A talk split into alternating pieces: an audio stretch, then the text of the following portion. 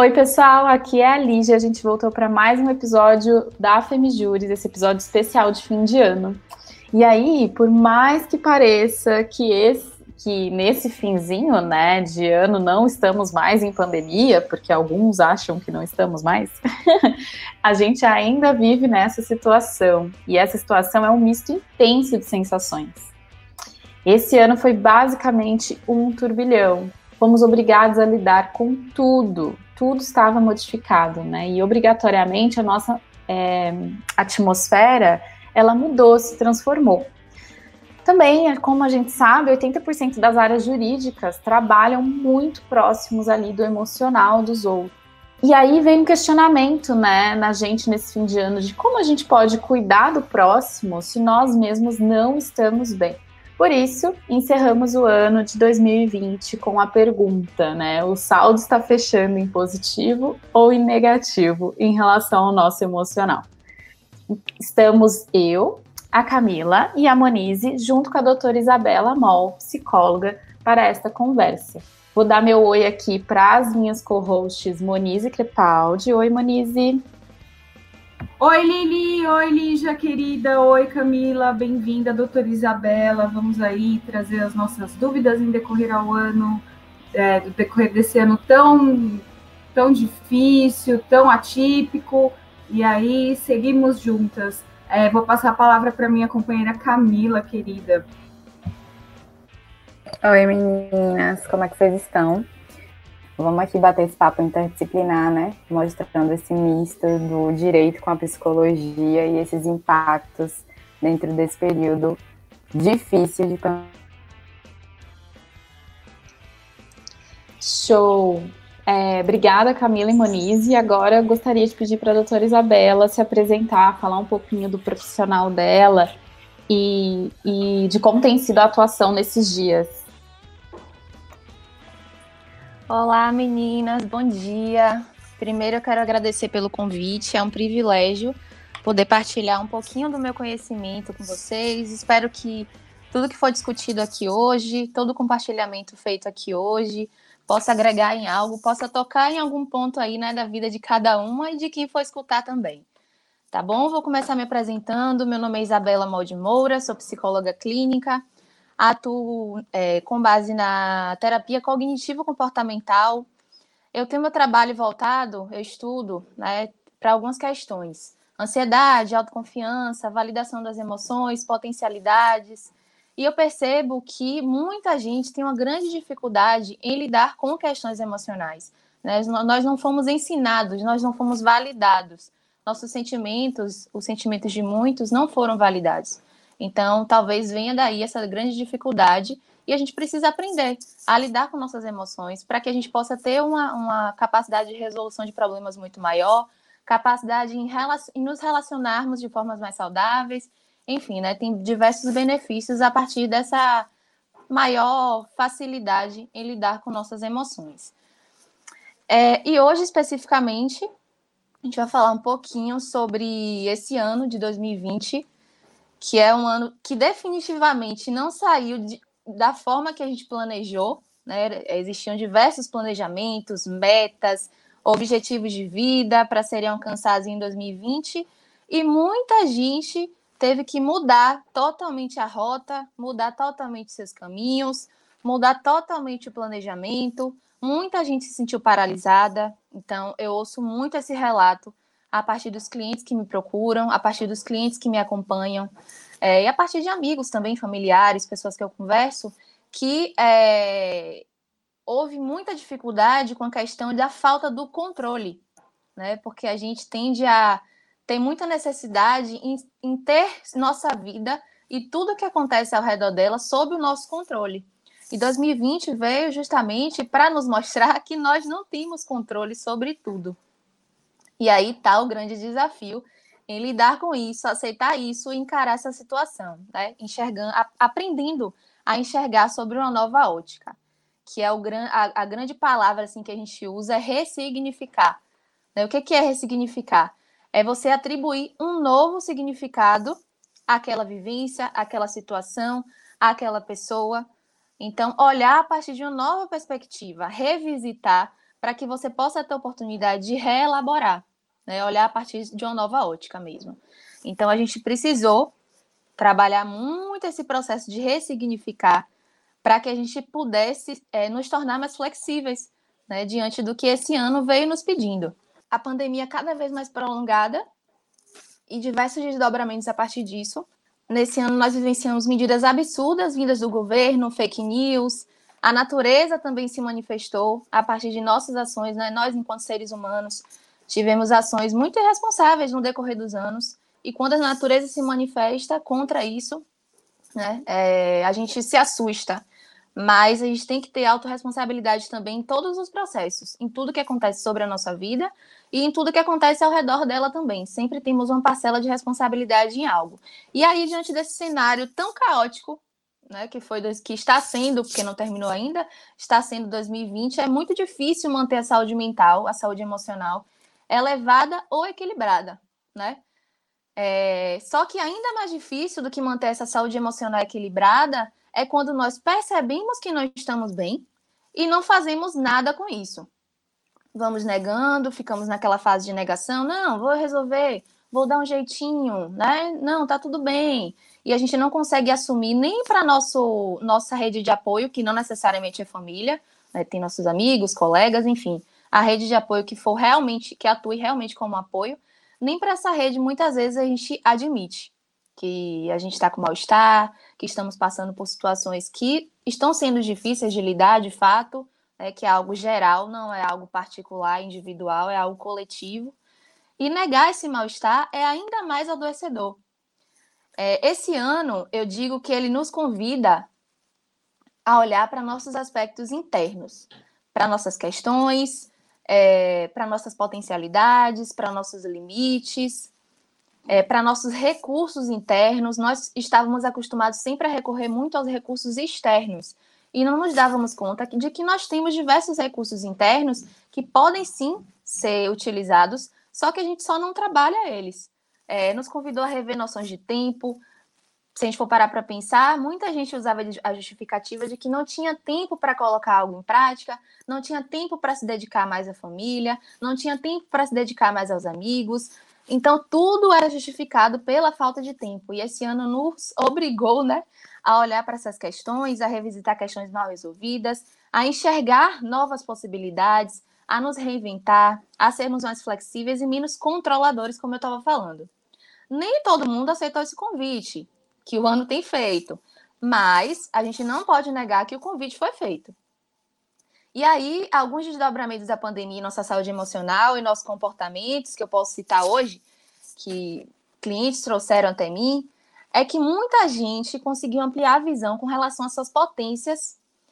É, pessoas começaram a pensar em novas formas de trabalho, né, principalmente com esse novo normal, que a era digital tem crescido cada vez mais, inclusive na área, do, na área jurídica, né, que muitas audiências começaram a acontecer de forma online, então, exigiu uma adaptação também por parte dos advogados e de todos envolvidos.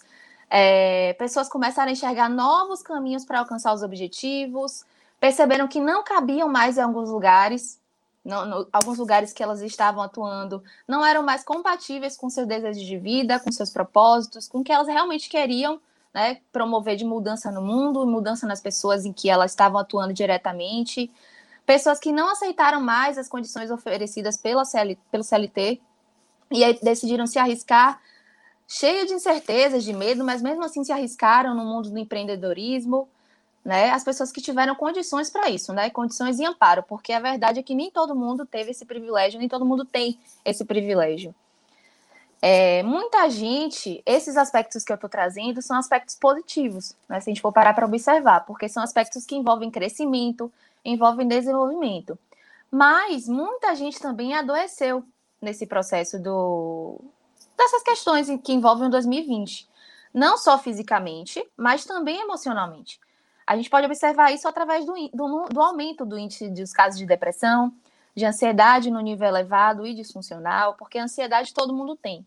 Mas a gente precisa ficar atento justamente para quando essa ansiedade começa a ser disfuncional, começa a nos atrapalhar com relação a nossas é, relações sociais, com relação a nossas atividades, nossas demandas. É, o aumento também de transtornos mentais, a intensificação né, nessa época de pandemia, aumento do número de divórcios também. E aí foram muitas mudanças sem, sem aviso prévio, né? Nós fomos pegos de surpresa e aí a pandemia foi sendo adiada, postergada, postergada, postergada. Tivemos que nos adaptar ao novo cenário, que é o home office, a nova forma de trabalho, conciliar com as rotinas de casa, dos cuidados com os filhos, para quem tem, do amparo e suporte aos familiares, aos amigos, principalmente para quem é mulher. Né? Quem é mulher sente muito mais, de forma muito mais intensa, esse impacto com relação ao aumento das demandas. E aí a verdade é que nós já estamos cansados e cansadas, nessa, principalmente nessa reta final de ano. Esse cansaço, assim, eu venho percebido que se intensificou muito. Muita gente tem relatado uma, um, uma, uma baixa mesmo na disposição. E aí eu pergunto: quem é que cuida de nós? Então, Bela, é, acho que pelo próprio dia a dia mesmo, né, da nossa existência e com todo esse aspecto da sua fala, é muito perceptível que as questões emocionais e as conexões é, são inerentes ao ser humano, né? E tudo isso torna e traz esse nosso desenvolvimento.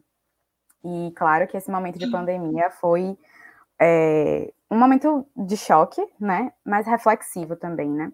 E dentro dessa uhum. parte reflexiva, eu tenho um questionamento para te fazer, né? A gente citou na, na introdução do podcast que a profissão jurídica ela corre muito próxima, né, das questões emocionais, porque a gente lida diretamente com as emoções dos nossos clientes, né? Ainda que é, exista uma tentativa de consolidar é, os aspectos jurídicos dentro de uma caixinha, é muito difícil, né? Porque cada problema em si não é pura e simplesmente uma questão de legislação, né? normalmente são questões realmente da vivência que advém dali, né? Então a gente precisa minimamente compreender ou se conectar com esse ambiente é, da psicologia. E aí eu te pergunto se você acredita, né, que há essa possibilidade de distanciamento entre essas duas é, relações, entre esses dois ambientes profissionais, ou até mesmo se é necessário que a gente esteja de fato, né, aí de mãos dadas e qual a importância dessa união nas nossas profissões, né? Dentro da, do aspecto do que a gente trata diretamente no resultado profissional para a sociedade. Olha, Mila, eu acredito que as duas áreas conversam muito entre si mesmo, porque, como você falou, não dá para separar uma questão jurídica, né, questões que o cliente traz, de questões emocionais que estão envolvidas, que estão por trás desse problema que essa pessoa, que esse cliente traz. Então, é, não dá para dissociar uma questão da outra. Termina que quando o advogado ele oferece suporte, ele termina atuando também como ele termina prestando na realidade também uma escuta, né? Não necessariamente a escuta terapêutica, que envolve empatia, envolve escuta técnica, enfim, envolve enxergar o outro para além do que ele diz, né, o que está ali nas entrelinhas, mas também uma escuta que preste um suporte, um acolhimento e um amparo. Então, eu acho fundamental o, a gente prestar atenção, principalmente a essa escuta. Como é oferecido esse suporte? Como é oferecido esse trabalho? Então, não dá para separar, de fato, uma coisa da outra. E eu vou além ainda. É... Quem dá o suporte aos profissionais do âmbito jurídico? Porque, assim, é, é importante a atuação, prestando esse suporte, prestando esse amparo, prestando essa, essa escuta atenta, mas é importante também que os profissionais do âmbito jurídico se atentem à importância também de cuidar de si mesmo. É extremamente importante, por quê? Porque quando a gente não cuida de nós, dificilmente a gente vai conseguir oferecer um suporte que realmente faça diferença na vida daquele indivíduo dificilmente a gente vai, a gente vai conseguir separar, né, de alguma forma, nossas questões da questão do outro. Então, a gente precisa também olhar para esse cuidado interno, como é que está acontecendo esse cuidado, se está acontecendo esse cuidado. E na, principalmente na época que nós estamos vivendo, em que é cobrado um desempenho cada vez mais de nós, é, muitas vezes a gente não para para ter um comportamento de autocuidado, a gente não para para buscar ter mais gentileza conosco, a nos dizer assim: olha, eu não preciso dar conta de tudo para que eu consiga me sentir competente, para que eu consiga me sentir capaz. Né? Eu dando conta de alguma coisa que eu tracei para mim, já, eu já posso me sentir capaz, eu já posso validar essa conquista e esse progresso. Eu não preciso dar conta de tudo, eu posso, eu posso pedir ajuda se eu precisar, eu posso pausar, eu posso estabelecer limites e respeitar esses limites. Eu não preciso ficar o tempo todo me cobrando por uma produtividade. Eu posso buscar por um descanso que de fato seja efetivo, que não seja aquele descanso que minha mente continua acelerada, que minha mente continua pedindo para que eu dê conta das demandas, que minha mente continua pensando né, no futuro, pensando no que vem depois. E aí termina que não é um descanso, de fato. Então eu posso me permitir descansar para poder me reenergizar e voltar à minha atividade, às minhas atividades de forma mais funcional, mais positiva. Tudo bem dar esses passos com dificuldade, porque muita gente tem dificuldade nesse sentido do auto do autocuidado, nesse sentido de ser mais gentil mesmo, da autogentileza. Tudo bem ter dificuldade nesses, nesses primeiros passos, tudo bem ter vergonha, mas a questão está em não permitir que essa dificuldade, essa vergonha, impeça que gere essa gentileza, né? esse autocuidado mesmo. Então, é, eu acho muito importante essa forma com que você disse, esse respeito, esse cuidado que a gente deve ter. Isso é muito difícil para a gente trabalhar em âmbito jurídico, até nós mesmos, como advogados, a gente trabalha, eu sinto muitas vezes até a exaustão. Uhum. E, sim, e até porque as, as questões que a gente envolve, é, nós aqui nós temos questões, eu e Camila atuamos aí na questão bastante forte de direito de família, e nesse âmbito é, a gente verificou que em, na época de setembro, mais ou menos, né, setembro, outubro, os divórcios aumentaram em 54% no Brasil. É, quer dizer, é, nós tivemos a pandemia, as pessoas tiveram um grande período aí de convivência e logo um aumento de 54% nos divórcios. E vimos também é, a sua live sobre o divórcio energético. E aí a gente queria entender essa questão do divórcio energético, o que, que isso significa e quais essas questões foram relevantes para o aumento significativo de divórcios no Brasil. Certo. É, eu também tenho observado, né, de fato, o, o, o número de divórcios aumentou e existem várias questões que podem estar envolvidas nesse fato. A grande, a primeira questão é o seguinte: é, antes da pandemia, pela, justamente pelo que, eu, pelo que já citei, pela falta de tempo, né, que muita gente dava como justificativa, muitas pessoas conviviam na mesma casa, mas não tinham uma presença, não doavam uma presença de qualidade para a outra. Por quê? Porque precisavam sempre dar conta de suas demandas, priorizavam suas questões profissionais e outras questões diversas, e as relações eram meio que deixadas de lado. Né? Muitas relações se tornavam invisíveis mesmo, mesmo com pessoas que compartilhavam do mesmo lar. Então, nessa pandemia, com, entre aspas, o tempo mais livre, digamos assim, e com as pessoas tendo que passar por esse processo de olhar mais para suas questões internas, olhar mais para os seus relacionamentos, para as suas relações no geral, não somente as amorosas. Então, é, houve uma dificuldade muito grande nesse processo de doar uma presença de qualidade. Outra dificuldade grande também é que as pessoas, justamente por conta desse processo, passaram a olhar uma, mais umas para as outras. E aí, para além das qualidades, para além das contribuições, existem também as dificuldades, né? Que cada um tem e que quando a gente se relaciona com alguém, essas dificuldades ficam entrelaçadas, porque é a junção das minhas dificuldades com a dificuldade de que eu me relaciono. E aí exige muita paciência, muita tolerância, muito respeito, muito diálogo para que a gente possa lidar com essas questões de forma mais saudável possível.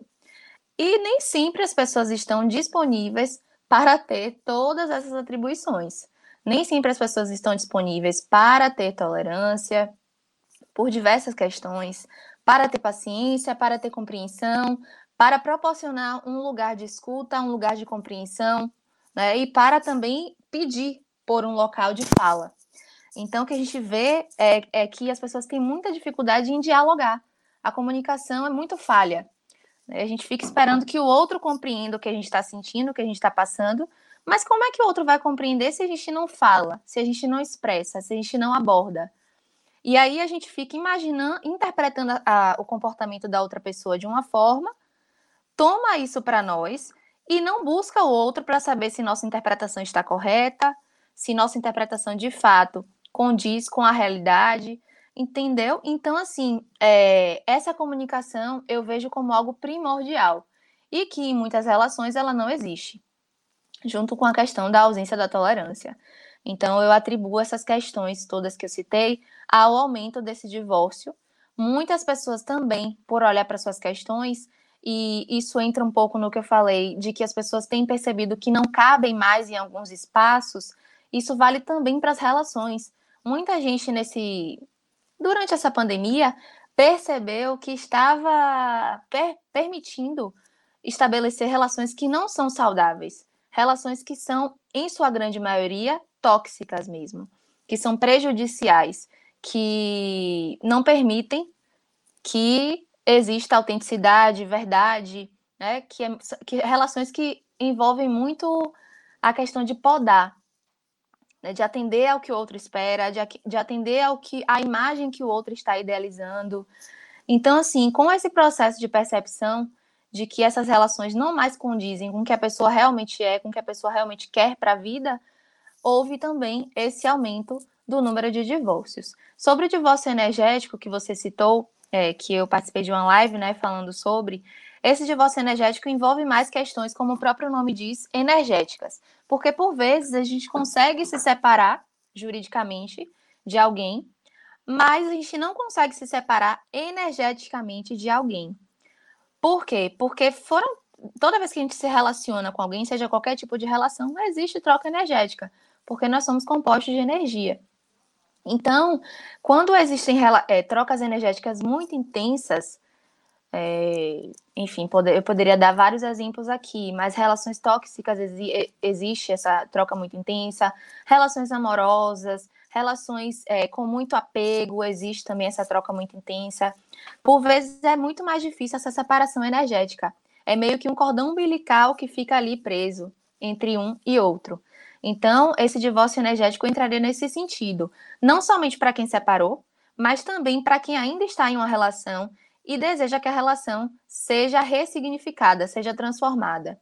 Então, é, a pessoa, o trabalho se dá no sentido de que a pessoa consiga criar um novo, desenvolver um novo olhar diante daquela situação, tanto para que sua relação seja mais leve, né, tenha novos caminhos, novos percursos, se for o desejo da pessoa de permanecer naquela relação, tanto para questões em que houve já o divórcio e que a pessoa não consegue, o relato é, eu não consigo viver minha vida, eu sempre penso muito naquela pessoa ainda.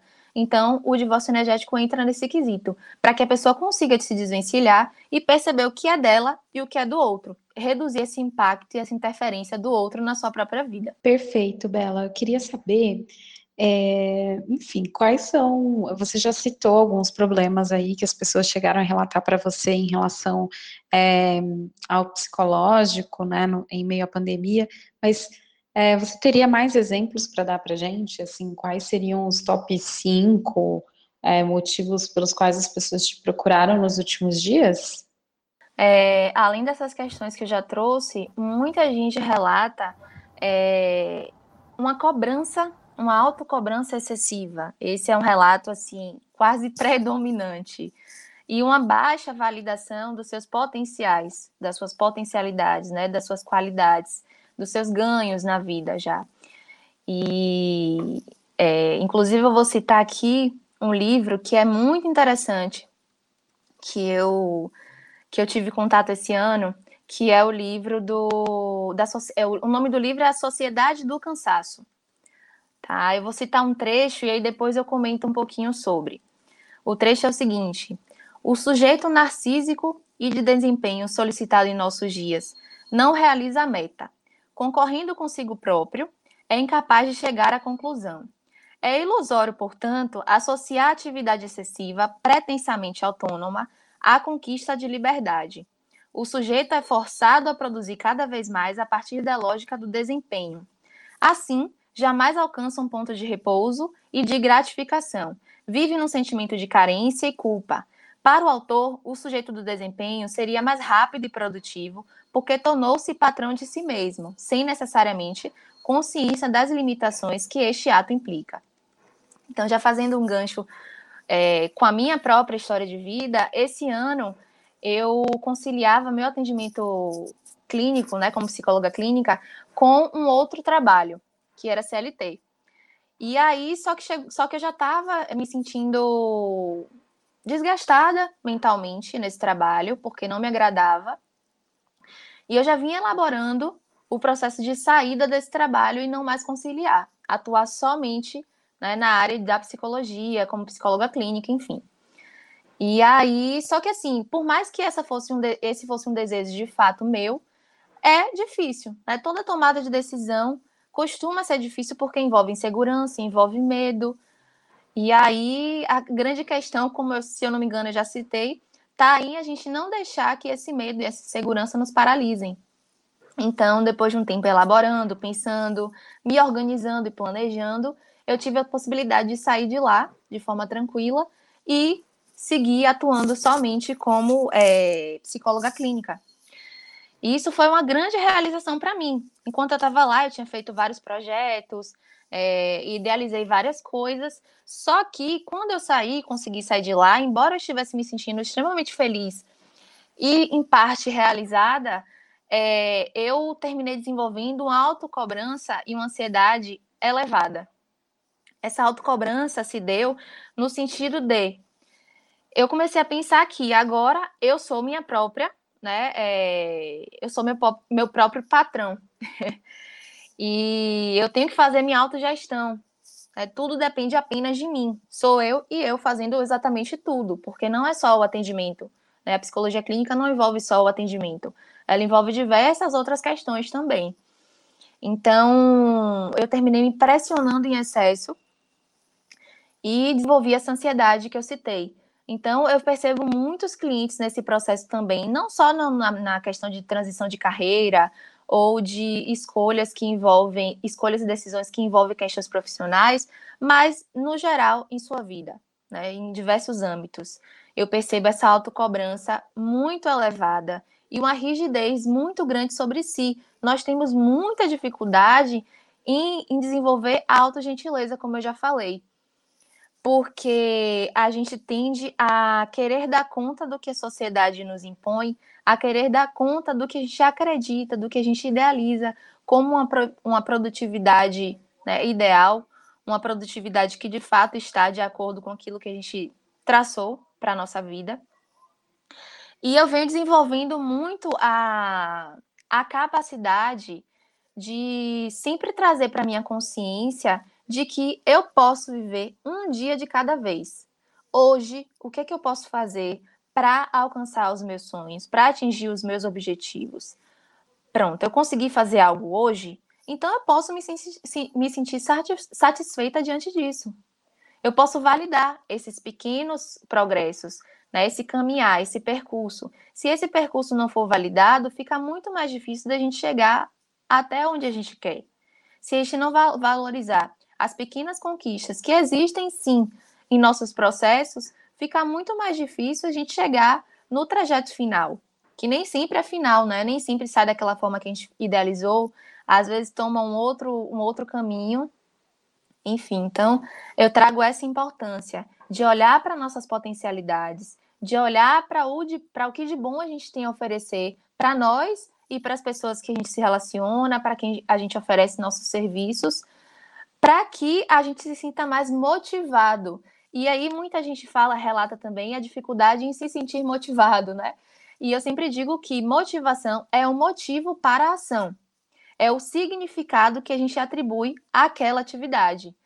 Aí a gente pode parar e refletir. Qual é o significado desse objetivo para mim? Atingindo esse objetivo, eu vou conseguir conquistar o quê? Eu vou conseguir me desenvolver em quais aspectos?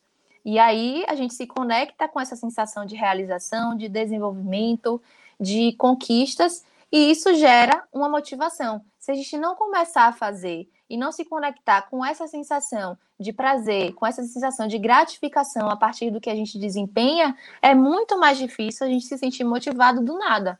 Né? Ah, não, acordei um belo dia, estou me sentindo motivada para desenvolver tal tarefa. É muito mais difícil do que quando a gente é, começa a se conectar ao que de fato a gente consegue realizar, a, as nossas, a nossa realidade, né? O que, é que eu, o que, é que eu consegui produzir até então. Queria deixar registrado que eu compartilho do mesmo sentimento de pressão interna em ser CEO da própria vida. Meu Deus do céu, que peso. Mas é isso mesmo, né? Não tem jeito. E acho que assim, a gente vem numa dinâmica comportamental mesmo, dentro da, do desenvolvimento humano, de que é isso, né? É nós por nós mesmo, e que a gente vai começar a se desfazer dessa dessa historicidade trabalhista, por exemplo, né? E a gente vai começar a empreender mais, talvez descobrir mais as potências das nossas habilidades, conseguir colocar para fora é, um dia a dia que talvez seja até, ainda que difícil, né? Mas mais satisfatório para cada um pessoalmente, né? E assim, a gente sabe que dentro dessa, desse aspecto do momento do ano que a gente está, a gente tem muita muita reflexão, né? Aquela coisa de ver o saldo do ano, de pensar o que, é que vai acontecer no próximo. A gente tem essa renovação de energia bastante forte, né? Mas infelizmente a gente não veio de um ano tão satisfatório assim, né? Ainda que tenhamos muito, muitas questões aí dentro do aspecto de autoconhecimento, né? De talvez ser empurrado pelo próprio destino para acordar para certas coisas a gente ainda está com o pé atrás, né, em relação ao que será de 2021. E sobre ele, Bela, como é que você acha que a gente deve chegar, né? Será que a gente deve criar expectativas é, e, e, enfim, talvez não, ter mais o pé no chão, ter mais um, uma questão de talvez até responsabilidade, não sei se esse seria o nome, mas que que, que, que a gente deve estar tá aí, assim, pensando ou se posicionando para 2021? a gente leva aí essa energia de renovação ou a gente precisa realmente estar tá com a visão aberta para o que a gente ainda está passando? Pronto, ótima pergunta, Mila. É, eu acho que assim, eu acho que a gente precisa manter o pé no chão, sim, porque o cenário em que começamos a viver no início desse ano ainda não mudou, né? Tem se estendido e vai se estender para 2021. A gente espera que vá amenizando aos poucos, essa é a expectativa da grande maioria, inclusive a minha também. Espero que 2021 seja mais ameno, seja mais tranquilo, que a gente possa sofrer menos com todos os impactos que são derivados do que foram, que estão sendo, né, derivados da, desse momento em que estamos vivendo, então, eu acho importante a gente manter o pé no chão e não pensar, ah, não, 2021 vai ser um sonho, é, 2021 tudo irá acontecer diferente. Até porque não dá para a gente viver nesse mundo do ideal se a gente não para para refletir qual a nossa porcentagem de responsabilidade diante desse diferente que a gente, que a gente tanto deseja. Né? E aí entra a questão da autorresponsabilidade, sim porque muita gente diz: ah, não, eu queria mudar minha vida, eu quero que minha vida seja diferente em tais e tais aspectos, eu desejo isso, desejo aquilo, mas aí quando eu paro para perguntar, beleza, o que, que você tem feito para é, buscar mesmo essa mudança? Né? Qual, qual o seu trajeto? Qual o seu percurso? Qual o seu comportamento? Que comportamento você já conseguiu alterar? Mesmo que seja de grãozinho em grãozinho, porque a gente sabe que mudanças normalmente não acontecem de uma hora para outra, né? leva é, existe envolve processos que devem ser respeitados, mas é preciso um movimento, é preciso uma ação. Não dá para esperar sempre pelo externo para que a gente consiga resolver nossos problemas e para que a gente consiga mudar nossa realidade. Né? Então, eu acho assim que, embora deva existir um pé no chão, deve existir uma consciência social, deve existir uma consciência diante de tudo que estamos vivendo e de que ainda viveremos. É, existe a necessidade também do planejamento. O planejamento ele é importante. Por mais que a gente planeje, a gente não consiga executar exatamente da forma que a gente planejou, isso acontece mesmo. tem coisas que, como eu falei bem no iníciozinho, fogem do nosso controle, mas é importante a gente planejar para a gente pelo menos ter uma ideia geral de quais são nossos objetivos, quais são nossas metas, no que que a gente quer se desenvolver e de que forma a gente precisa é, caminhar para buscar, para atingir esse desenvolvimento. Porque quando a gente não planeja, as áreas da nossa, das nossas vidas ficam muito soltas, ficam muito vagas. Eu sempre digo que nossa mente, ela já é demandada demais. Se a gente deixa tudo em nossa mente, todos os estímulos que a gente recebe, todos os estímulos que a gente busca, todas as nossas questões pessoais, né? Todo, tudo se a gente deixa apenas tudo na nossa mente, é muito mais difícil de administrar, porque nossa mente ela não vai dar conta de tudo. Isso é ilusório. Então, é importante existir esse planejamento e esse planejamento escrito também. Eu, por exemplo, fui uma pessoa que, na maior parte da minha vida, eu nunca tive esse, esse costume, esse hábito de escrever é, quais seriam as minhas metas, quais, de que forma eu poderia alcançá-las, de parar para pensar muito nisso. Eu nunca tive muito esse perfil, esse hábito. E aí, a partir de um momento na minha vida, eu senti a necessidade de desenvolver mais esse hábito, né, esse comportamento, e isso facilitou muito o progresso, isso facilitou muito minha jornada, meu percurso. Então, é importante a gente perceber quais são nossos objetivos, quais são nossas metas, no que, que a gente precisa se desenvolver e partir para ação. Escrever, né? entendendo que nem sempre vai sair conforme a gente planejou, mas o planejamento ele é essencial. Ai, excelente. Acho que na minha cabeça, na hora que você começou a falar, Bela, veio não crie expectativas, gente. Ou melhor, cuidado com as suas expectativas. Mas eu não consigo, eu já estou assim listando cada feriado que eu vou tentar viajar. estando vacinado, meu marido, eu falei para Camila, meu marido estando vacinado, gente, me segura. Vem para Salvador. eu vou sim. E aí... Eu acho que a grande expectativa, desculpa te interromper, tá, ne tá nessa vacina, né? Ai, pior, verdade, verdade. E tem um vídeo correndo na internet, até falei que eu ia mandar para Camila de uma mulher, eu nem sei de que região que ela é, mas ela falava assim: "Olha como eu sou paulista, meu. Eu gosto tanto de trabalho, trabalho é minha vida", se mostrando paulistana para tomar a vacina. Muito bom. É, pois é, gente. Uh, então, acho que, nossa, foi muito agregador ter a Bela por aqui. Ano que vem, com certeza, chamaremos mais vezes. Então, acho que nos nossos posts do Instagram, se vocês quiserem levantar questionamentos, onde vocês queiram a participação de uma psicóloga, a gente pode ir lá no WhatsApp da Bela e dar um oi para ela. Ah, é, eu vou pedir para você, então, deixar seu recado final para o pessoal, é, incluindo, sei lá, uma mensagem. Você deu tantas mensagens maravilhosas, mas se você quiser deixar mais algum recadinho para esse começo de, de ano e também é, falar como que a gente pode te encontrar, como a gente pode se conectar melhor a você. Certo. É, além de tudo que eu já comentei hoje, eu quero deixar um questionamento, tá? Diante de tanta pressão que a gente impõe a nós mesmos e aos outros, eu quero perguntar o seguinte: é, o que que você, para quem está me escutando, né, tem se doado como fonte de prazer? o que que você tem se permitido fazer nos seus momentos também de descanso, porque o descanso ele é ele é necessário.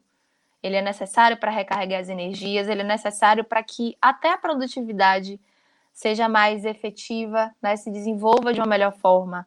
Então, é, é um convite que eu, que eu deixo aqui para que a gente possa olhar para os aspectos positivos também da nossa vida, porque esse ano foi muito difícil, ainda está sendo, por conta de todas as questões que nós citamos é, nesse que nós citamos hoje. Mas existem também muitas questões positivas que a gente pode agradecer, né? Principalmente o fato de termos chegado, termos chegado até aqui com saúde. Principalmente o fato de ter pessoas ao nosso redor com saúde, né, de, de termos desenvolvido é, resiliência, de termos desenvolvido a capacidade em lidar com situações adversas, em nos transformar, em nos flexibilizar, Então, tem muitas questões que a gente pode observar, muitos progressos, muitos passos que a gente conseguiu dar durante o ano. É, e que a gente precisa validar, que a gente precisa valorizar, ao invés de ficar pegada apenas ao que a gente não conseguiu realizar, apenas ao que aconteceu de negativo. Não estou minimizando aqui nenhum aspecto, tá? Eu acho que cada um, só cada um para dizer é, o nível do sofrimento, ninguém pode julgar o sofrimento externo, o sofrimento de outra pessoa, mas existem também aspectos que a gente precisa validar, que a gente precisa valorizar. E é isso. Eu espero que a gente consiga se olhar com mais gentileza. É isso que eu venho buscando para minha vida. Eu citei em alguns momentos hoje, né, essa, essa palavra, gentileza, que é algo que a gente tem tanta dificuldade quando é conosco, mas a gente consegue doar essa gentileza quando é com o externo. Então, o meu convite é esse, para que a gente possa ser mais gentis com nós mesmos. E aí agradeço mais uma vez pelo convite, pela troca, pela partilha. Foi muito boa, muito interessante. E se vocês quiserem me encontrar, é, vocês podem me encontrar através do Instagram, isamol.pc Podem me encontrar por e-mail. Lá no Instagram tem todas as opções de contato, tem o WhatsApp direitinho, tem o link que dá acesso ao meu WhatsApp. Lá no Instagram também vocês conseguem acessar um e-book que eu construí, um e-book digital, né? É, sobre respiração consciente. Em que momento nós desaprendemos a respirar? Então, eu compartilho algumas técnicas de respiração que são fáceis de serem feitas, mas que podem nos auxiliar também nos momentos de maior angústia, nos momentos de ansiedade mais elevada. Tem a respiração diafragmática, que é uma respiração que eu utilizo muito com os meus clientes. É, eu realizo atendimento online, realizo atendimento presencial, então lá tem todas as informações que vocês quiserem ter, tá bom?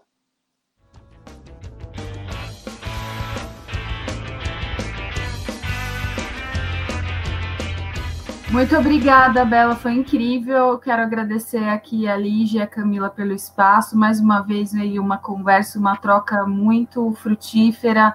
E partimos aí para 2021, gente, sem expectativas, mas com muita força para o que há de vir. Obrigada.